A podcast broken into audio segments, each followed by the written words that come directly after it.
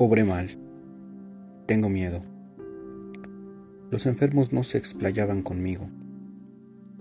Mi aire de superioridad, esa altivez que tantas veces me he reprochado, los intimidaba. No les permitía descansar en mí. Sufrían, sufro. Todavía respiro. Me duele todo. Debe de ser ya el final. No les dediqué el tiempo que ellos necesitaban. Mi hija, tan lejos. Cuando se entere, casi nunca me molesté en considerar los grandes dispendios que les exigía mi famosa terapéutica, por lo general muy costosa. Eficaz, muy costosa. Aún vivo. ¿Por qué enviarlos al especialista si yo mismo hubiese podido terminar el tratamiento? Pero Vaquero, Federico, Palars, son hombres de reconocida valía. Por Navidad y por San José solían enviarme grandes obsequios. ¿Y qué? Aquel magnetófono que hizo feliz a Paloma. Tengo miedo. No logro demostrarme a mí mismo que no es posible que me entierren vivo. Toda mi ciencia no basta para deshacer esta preocupación estúpida. La teología, que no exime al sacerdote de conservar algunas irrisorias supersticiones. Mi habilidad para humillar a los sacerdotes, tanto tiempo alejado de la iglesia. En la consulta me rodeaban los internos y yo hablaba, y el enfermo me oía, y mis palabras sin duda lo inquietaban. Yo seguía hablando más atento al silencio admirativo de mis alumnos que al silencio ansioso del paciente. Paloma, Paloma, ¿Por qué te fuiste a Inglaterra? Tener una sola hija, una nada más, así lo quise yo. Y ahora no está conmigo. No veo nada. ¿Qué eran para mí los enfermos? Un simple objeto de observación. Cierto, los examinaba cuidadosamente, pero con el mismo cuidado y aplicación que se dedica a unos vasos griegos cuya época es preciso fijar objetos. El siguiente, perdón Dios mío. ¿Qué hará Paloma cuando se entere? Los jueves el avión llega.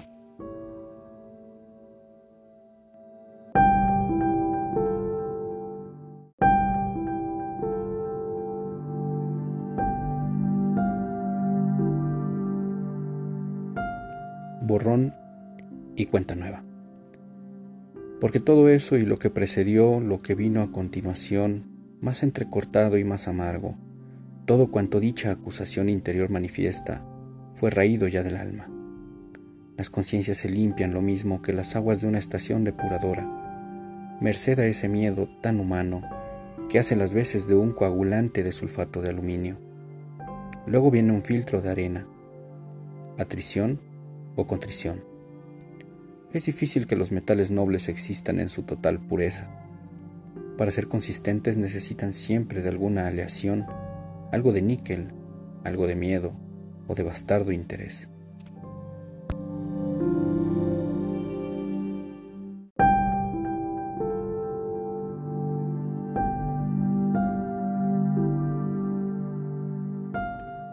Don José María Espoy González tenía miedo, miedo a morir miedo al juicio de Dios, miedo a esas tremendas aduanas que había que franquear y que él, con ayuda de una remota catequesis del temor, pintaba en su cabeza con las tintas más sombrías.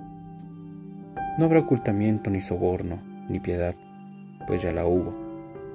Te digo que semejante miedo constituye, a mi entender, más que materia de inculpación, motivo de excusa. Su autoacusación, por otra parte, fue más severa que ponderada.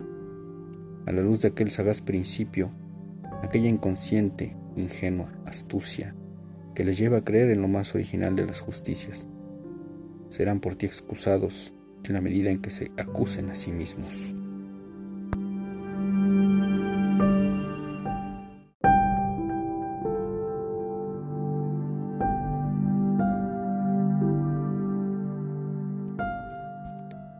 La verdad es que no era, no lo fue nunca, insensible al olor de sus pacientes.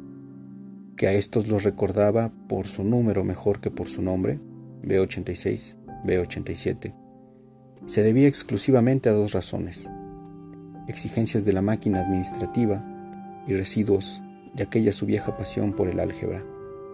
Para tu mayor ilustración te diré que había olvidado el apellido de un primo suyo, pero recordaba el número de su teléfono. Su trato con los clientes era rápido y expeditivo, pero nunca despiadado. Tal vez a lo sumo un prurito de eficiencia muy explicable. También la compasión puede llegar a constituir un peligro. Al salir del consultorio, su mente, tan ágil, sepultaba hasta el día siguiente todas las confidencias y datos obtenidos. Colgaba su título junto con la bata en el perchero. ¿Un corazón inhumano por eso? Al contrario, el suyo era un corazón eminentemente humano, deseoso de sobrevivir.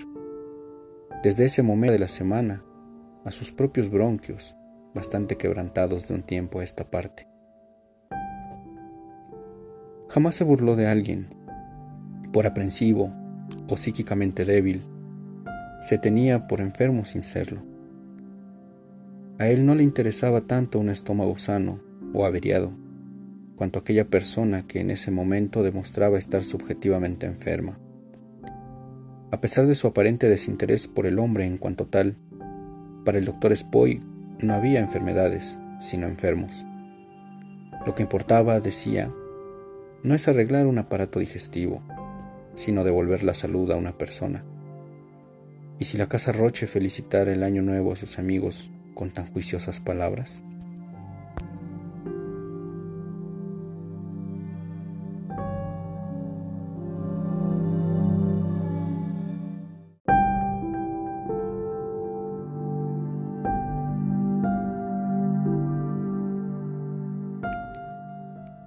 Tenía, insisto, un gran miedo a morir, que con los años fue creciendo.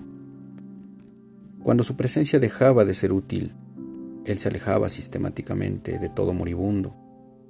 Asistir a ese último trance era, amén de innecesario, superior a sus fuerzas.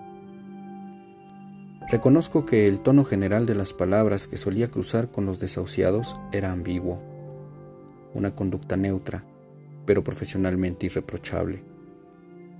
Hablarles de otra manera, hacer mención de otras realidades superiores, significaba para él una tarea demasiado difícil, para la cual le sobraba pudor, le sobraban también dudas y le faltaba arrojo y destreza. Tampoco era ese de ordinario su horizonte mental. Él ejercía la medicina, juzgaba que en la vida existen distintas competencias, y del mismo modo que nunca se mezcló en la marcha de los otros pabellones de la clínica, tampoco se permitió la menor injerencia en asuntos que él consideraba reservados al sacerdote. En contra quizá de lo que éste pudiera ser, desestimar en exceso las cosas terrenas para así subrayar mejor la trascendencia del mundo venidero, él prefería, en los contados casos en que tal conversación llegaba a establecerse, encarecer al enfermo el valor de estas pequeñas, grandes cosas de aquí abajo.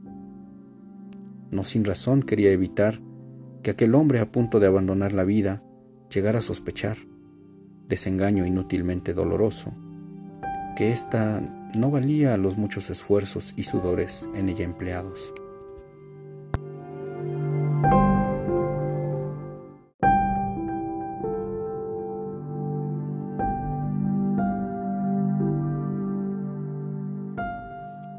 tan pulcro, tan famoso, tan sobrio y distante, el doctor Spoy recorría las habitaciones de la clínica como un testigo de que esta existencia mortal posee un alto precio, una gran belleza, una dignidad innegable.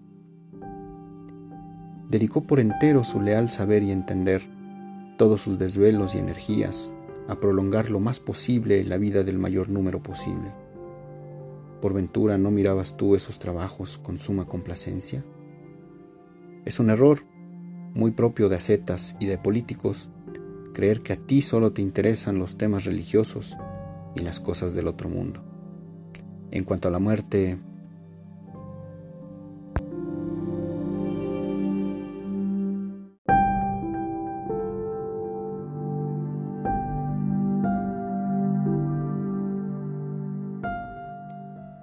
Quisiera decirte dos palabras en torno a la muerte de tus hijos. Pero hasta qué punto puede ser compatible con su condición de hijos la idea de la muerte que han llegado a forjarse. Una idea que pone aprietos hasta el corazón de un inmortal. De todas las figuras más o menos sugeridas por ti, olvidando que no dejas de ser padre por el mero hecho de emplear alguna vez ciertas maneras rudas, retuvieron tan solo la figura de un ladrón sigiloso, mal encarado y traicionero. Lo han vestido a veces con una clámide negra, aunque casi siempre va en sus mondos huesos, provisto de una guadaña, un reloj y un versículo del Eclesiastés. El catafalco, a ser posible, tendrá tres metros y medio de altura. La calavera será en lo sucesivo un instrumento de devoción tan imprescindible como el silicio o las escrituras, porque cuando menos lo esperes... Yo veo a los hombres durmiendo, en altas horas de la madrugada, de vuelta su alma curiosa y vagabunda al oscuro refugio del cuerpo. Los veo tan indefensos, tan a merced de todos los ladrones nocturnos, que me parece es entonces cuando gozan de la máxima protección, de la mayor impunidad, porque en ese momento solo tú asumes su custodia y porque tú nunca atacas a nadie por la espalda.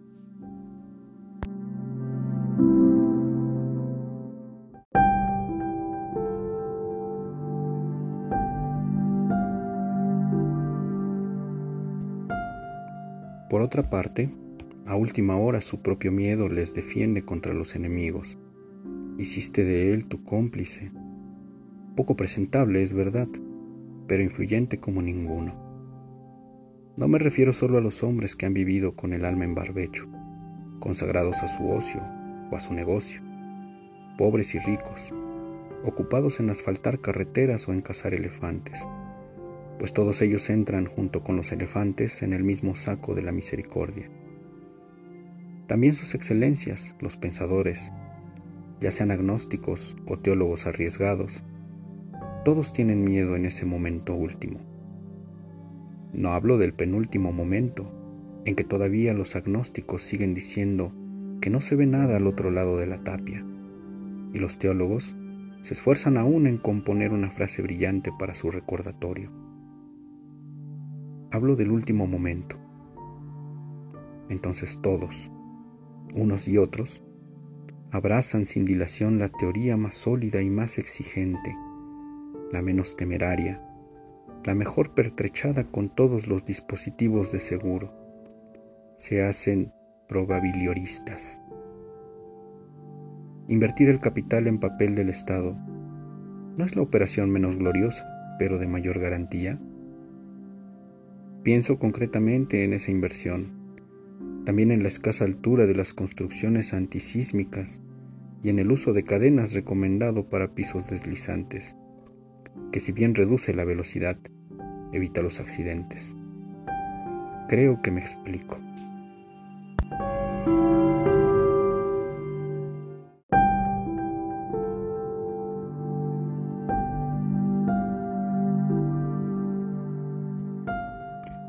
Hablo del último instante, de esa hora en que tú intervienes con desusada violencia, despojando al hombre de todas sus posesiones, hasta de sus más sublimes o primorosos o peregrinos pensamientos, reduciéndolo a un puro temblor, a la mera posibilidad de decirte que sí. Es el momento tan corto, tan dilatado, en que el moribundo se ve arrastrado río abajo, y naufraga, y nota que las aguas se espesan y son distintas, y se hunde más y más, y sin embargo todavía advierte que se está hundiendo. No es extraño que incluso conserve despierto el oído y pueda escuchar, entre aterrorizado e indiferente, una voz que es aún de este mundo. Ya ha muerto. La inmensa rosa de fuego empezará enseguida a girar ante sus ojos y verá el color preciso de la nieve ardiendo en el botón de la rosa y el desierto de sal y azabache y los mil colores que aquí estuvieron vedados a la pupila humana. Y aún entonces el velo sigue echado. Todavía no lo has descorrido. Todavía el hombre vive.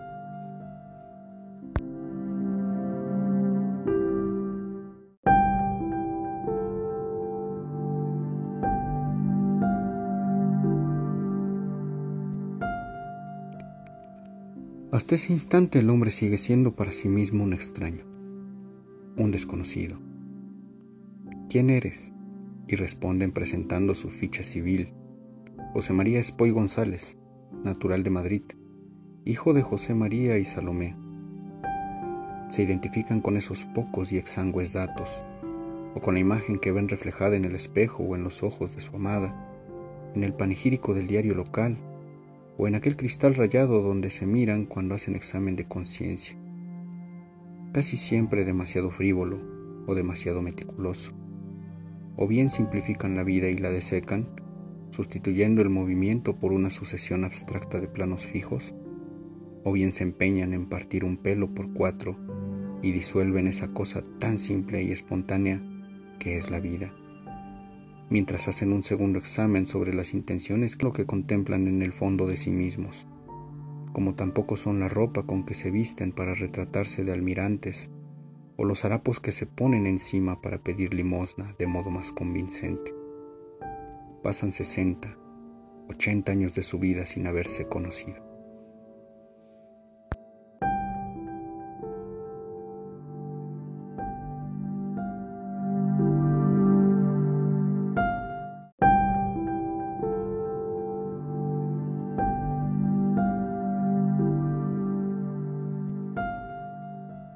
Dicen que el orgullo humano ha recibido en la historia tres grandes golpes. Primeramente el que le fue asestado por Galileo, al desbaratar el presuntuoso sistema geocéntrico. Luego vino Darwin y probó que la especie humana no es sino una de tantas especies del reino animal. Poco después demostraba Freud que existe dentro del hombre todo un mundo que el hombre ignora. Pero lo cierto es que los humanos saben reponerse fácilmente de tales golpes. Aunque hayan nacido en un suburbio del universo, piensan que alguna vez llegarán a poblar y regir la inmensidad de los espacios, y que sus humildes orígenes biológicos constituyen más bien un testimonio de su mayor mérito, una prueba de sus grandes posibilidades aún no explotadas. En cuanto al día, ya muy próximo, en que dominen al fin su subconsciente, creen que ese día dará comienzo una nueva era, pues será una fecha solo comparable al momento en que por vez primera el hombre llegó a tener conciencia de sí mismo. Me pregunto, ¿qué puede significar todo esto? Verdaderamente se trata de golpes recibidos en un dedo de la mano. Se trata asimismo de remedios para el corazón aplicados a una herida del dedo llamado corazón. El hombre limita al sur con la tierra, terreno, terroso, térreo, terrizo, terregoso, terrígeno, terrestre, terrenal. Al este con sus recuerdos, al oeste con sus temores, y al norte, también la polar queda al sur.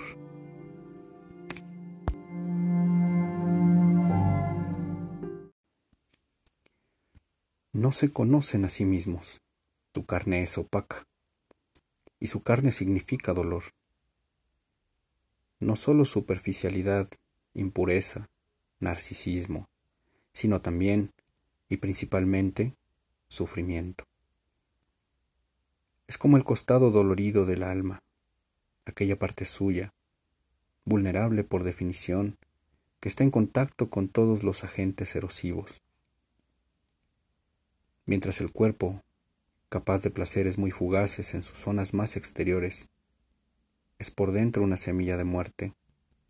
El alma, con facultades de gozo imperecedero en la raíz de su ser, sufre y pena y es castigada en su vertiente limítrofe con la carne. Allí donde la carne se adelgaza y se utiliza tanto que se hace ya alma, alma vulnerable. Centrada por completo la atención en esas murallas de lo corporal, en esa vasija, prisión o vestido. El hombre viene dedicando casi todas sus fuerzas, desde que pisó los primeros abrojos fuera del paraíso, a combatir denodadamente el dolor, hasta tal punto que la civilización no es en cierto modo sino una intervención progresiva de analgésicos. Tengo presentes los primeros rudimentos de la astrología, ciencia concebida en principio para conjurar los terrores que el cielo inmenso originaba en una mente primitiva, y a la vista tengo los últimos resultados de la más moderna y perfecta anestesia. De un extremo a otro, la historia entera de la humanidad ha sido la historia de una guerra encarnizada contra el dolor. Lucha desigual, pero perseverante, feroz y cuidadosa, sostenida sin tregua. Espero que el dolor físico desaparecerá muy pronto. ¿Y el dolor espiritual? ¿Bastará trasladarlo a escala de dolor físico? ¿Localizar su sede y tratarlo adecuadamente para hacerlo desaparecer? Suprimir el dolor primordial, la insatisfacción, significaría el suicidio de la humanidad. Y hay otro sufrimiento que crece a medida que los dolores físicos son vencidos. Lo que ayer era temor a sufrir se ha agravado hasta convertirse en pánico. Sucede además que toda victoria sobre el dolor se traduce automáticamente en una nueva ampliación del área de dolor conforme se van usando más defensas extrínsecas, las defensas íntimas se atrofian.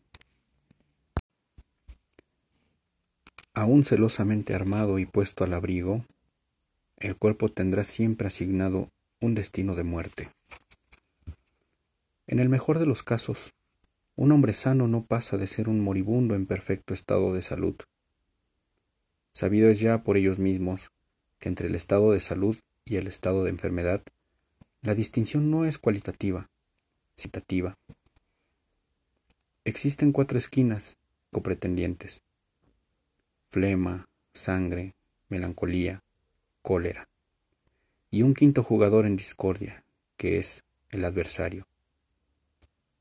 Mientras la buena confabulación de los cuatro primeros mantiene ocupadas las cuatro esquinas, el cuerpo goza de salud, el día en que el contendiente se apodera de una esquina, prodúcese el desconcierto de los humores. No otra cosa viene a ser el tifus exantemático, la otitis, la fractura de fémur. He ahí una descripción de la enfermedad que el doctor Spoy suscribiría. Un colega suyo, con el pulso algo más movido que de costumbre, ha firmado esta mañana a las 10.35 el siguiente certificado de defunción.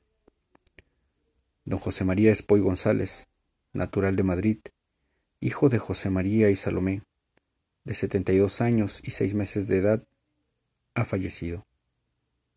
Causa inmediata de la muerte, síncope cardíaco. Causa fundamental, arteriosclerosis. Se comprueba la existencia de signos evidentes de alteración cadavérica, y para que así conste,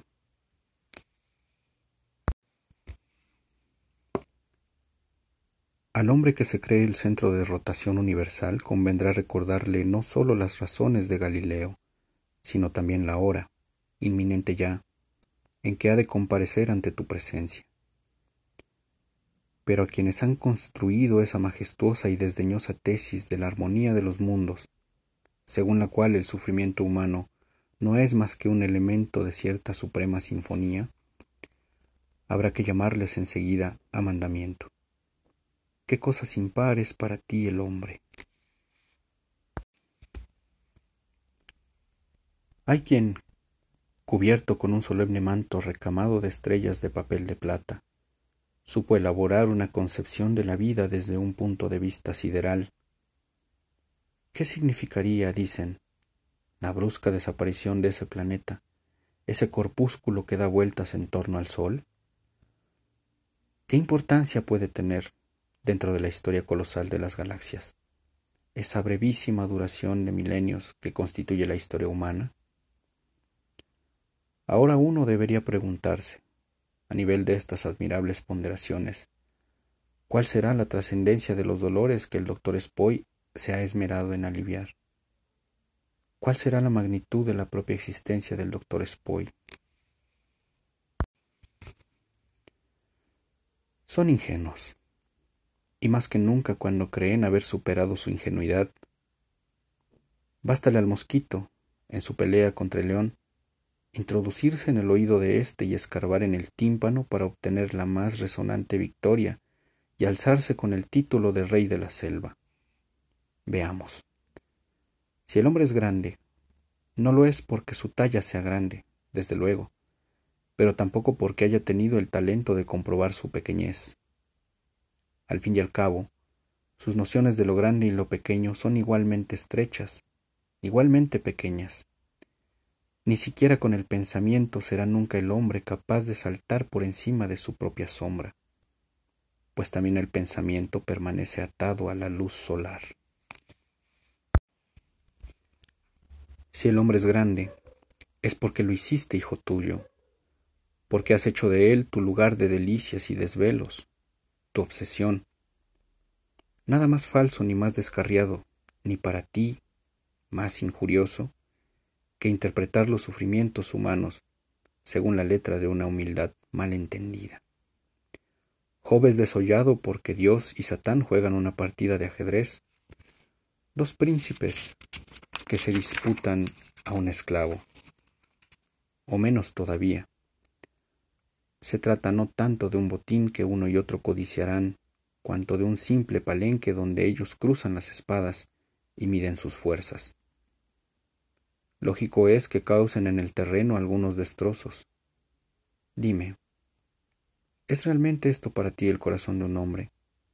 Para ti, que estás esperando ansiosamente que acabe mi informe diciéndote lo que más deseas, lo único que deseas desde que comenzaste su lectura? Pues sí, efectivamente. Oh Dios justiciero. Hasta el moralista más estricto y más dado a las subdivisiones reconocería que los últimos sentimientos de don José María Espoy González, antes de expirar, fueron sentimientos de perfecta contrición he dicho.